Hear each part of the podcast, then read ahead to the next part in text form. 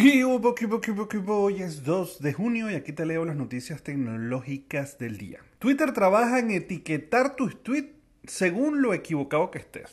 Vaya raro. Pero bueno, básicamente lo que están es buscando literalmente etiquetar a aquellos que escriban mensajes eh, que estén un poco equivocados. El hecho es que Twitter es una de las muchas empresas de redes sociales que lucha para evitar que la información errónea se propague de manera desenfrenada en su plataforma. Su último intento de mover la aguja parece ser un sistema de etiquetas de advertencia escalonada que cambian según lo equivocado que estés, según la investigadora de aplicaciones Jen Machun Wong.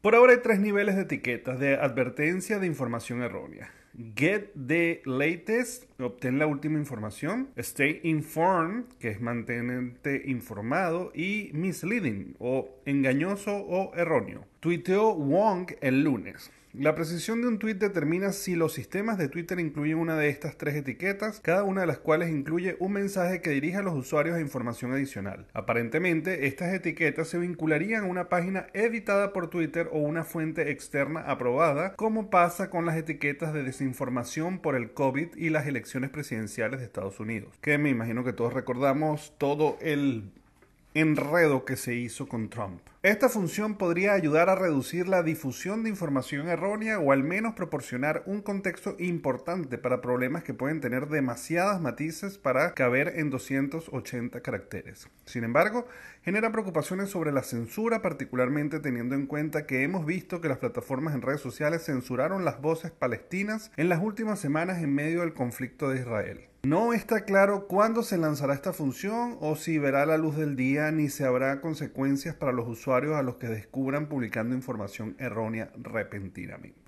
Lo cierto es que entramos en ese debate en que si las redes sociales deben o no deben censurar, deben o no deben hacer todo este tipo de controles y creo que pues la información es muy compleja como para eh, darla en menos de 5 minutos. Por otro lado, y como hemos comentado en noticias anteriores, ya hay informes de que LG ha dejado de fabricar teléfonos inteligentes. LG ha dado un paso importante hacia el cierre de su negocio móvil. Los últimos teléfonos LG salieron de la línea de producción y la compañía dejará de fabricar teléfonos después de mm, el lunes según Asia Business Daily. Se ha puesto en contacto con LG para confirmarlo. La compañía anunció planes a principios de abril para cerrar su negocio de telefonía, pero siguió fabricando dispositivos durante un par de meses más para cumplir con los contratos con las empresas de telecomunicación. Una fábrica en Vietnam donde LG construyó muchos de sus teléfonos inteligentes se convertirá en una planta de fabricación de electrodomésticos, según informó el periódico. Después de años de perder dinero en la división LG, dejó que acabara con un fallido negocio de telefonía móvil a finales de julio. Aunque todavía podrían vender algunos dispositivos después de esa fecha, las personas que compren un teléfono LG seguirán recibiendo hasta tres años de actualizaciones del sistema operativo Android. La empresa también proporcionará cuatro años de servicio postventa a partir de la fecha de fabricación. Mientras tanto, según los informes, la compañía vendió un suministro limitado de Velvet 2 Pro y de LG Rollable inéditos que la compañía mostró en el CIS en enero